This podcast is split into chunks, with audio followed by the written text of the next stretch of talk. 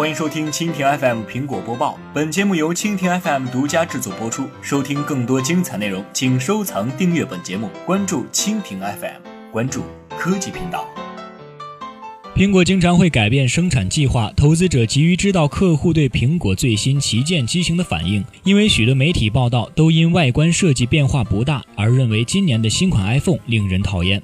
凤凰科技讯北京时间九月五号消息，据科技网站报道，中国台湾地区科技媒体刊文称。苹果显然增加了 iPhone 七和 iPhone 七 Plus 的生产订单。苹果将在九月七号的发布会上正式发布这两款手机。消息称，苹果将 iPhone 七部分订单增加了百分之十。苹果没有披露增加订单的原因，但这表明它对 iPhone 七的销量比当初更有信心。iPhone 七设计与 iPhone 六 S 相近，但天线造型优美，去除了三点五毫米标准耳机插孔。凯基证券上周末发表报告，描述了 iPhone 7的许多新特性，其中包括 iPhone 7 Plus 的双镜头相机。据悉，iPhone 7将新增两种配色，深空灰将被深灰色所取代，并新增加了钢琴黑色。